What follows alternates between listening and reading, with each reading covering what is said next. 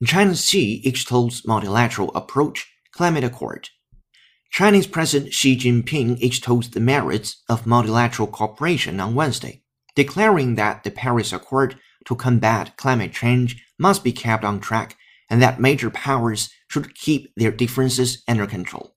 Xi's speech during a visit to the United Nations office in Geneva came as he wrapped up a visit to Switzerland and the day after he cast China as the champion of free trade and stability in an address to the World Economic Forum.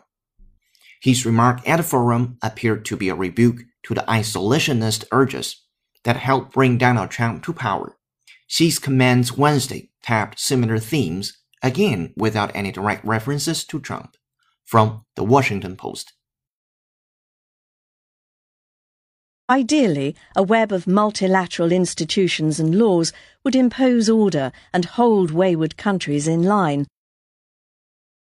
Ideally, a web of multilateral institutions and laws would impose order and hold wayward countries in line. Then the subjects had to decide which of the two opinions had more scientific merit. Then the subjects had to decide which of the two opinions had more scientific merit. Much of that trip was devoted to building an international rebuke to Russia's takeover of Crimea.